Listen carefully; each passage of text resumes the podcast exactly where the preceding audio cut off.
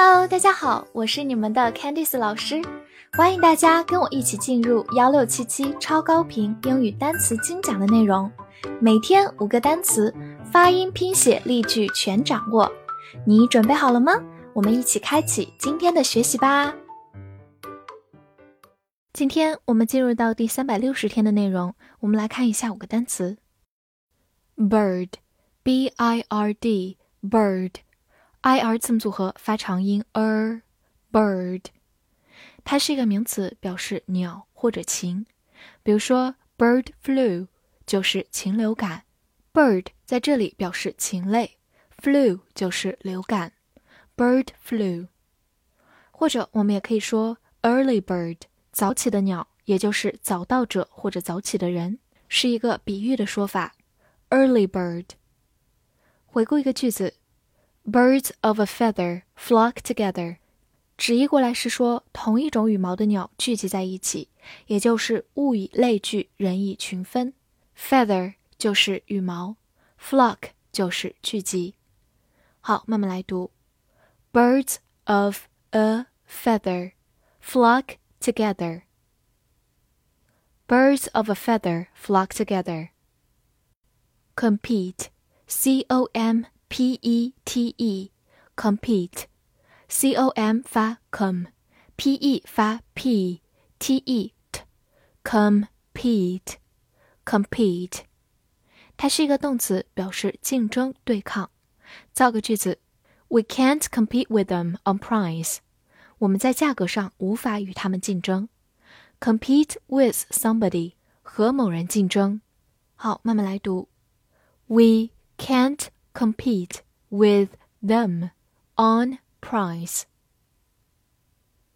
We can't compete with them on price. 拓展一下，去掉末尾的 e，加上 i t o r，就变成 competitor，重音放在了第二个音上。competitor。名词竞争者、对手，或者末尾以 i t i o n 结尾，变成 competition， 重音放在了 t 这个音上。competition，名词竞争、比赛。climb，c l i m b，climb，c 发 k，l i 发 li，m 发 m，b 不发音。climb，它是一个动词或者名词，攀登、升高、上升。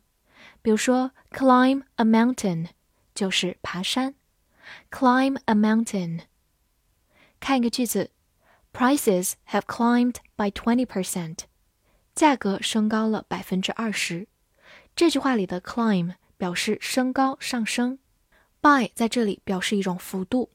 好，慢读一遍，Prices have climbed by twenty percent。Prices have climbed by twenty percent。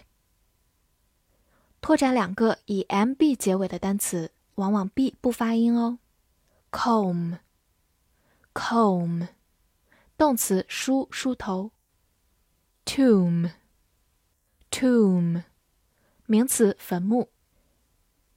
prisoner，p r i s o n e r，prisoner，p r i 发 pre。s o the n e r ner prisoner prisoner， 读快的时候，中间的字母 o 发音也可以省略，prisoner 也是可以的。它是一个名词，表示犯人或者囚犯。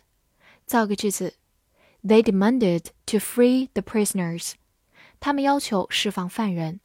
Free 在这里是一个动词，释放。Free the prisoners 就是释放犯人。Demand to do 就是要求去做某事。好，慢读一遍。They demanded to free the prisoners. They demanded to free the prisoners. 最后拓展一下，去掉末尾的 er 就变回 prison，名词监狱。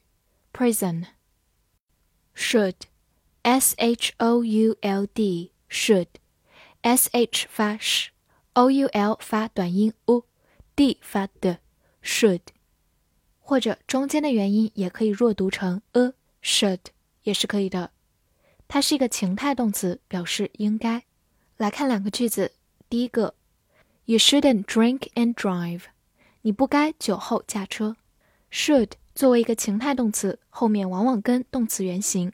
它的否定形式是在 should 后面加上 not，should not，缩写为 shouldn't。Drink 在这里表示喝酒。好，慢慢来读。You shouldn't drink and drive. You shouldn't drink and drive. 第二个句子，She suggested that I should take a break. 她建议我休息一下。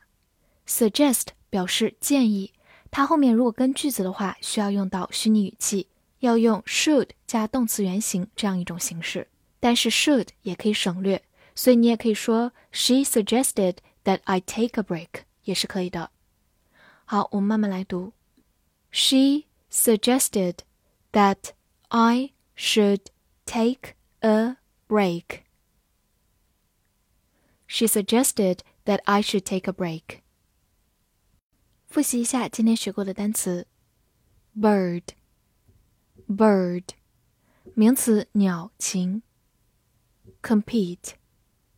compete，动词，竞争、对抗；climb，climb，动词、名词，攀登、升高、上升；prisoner，prisoner，名词，犯人、囚犯。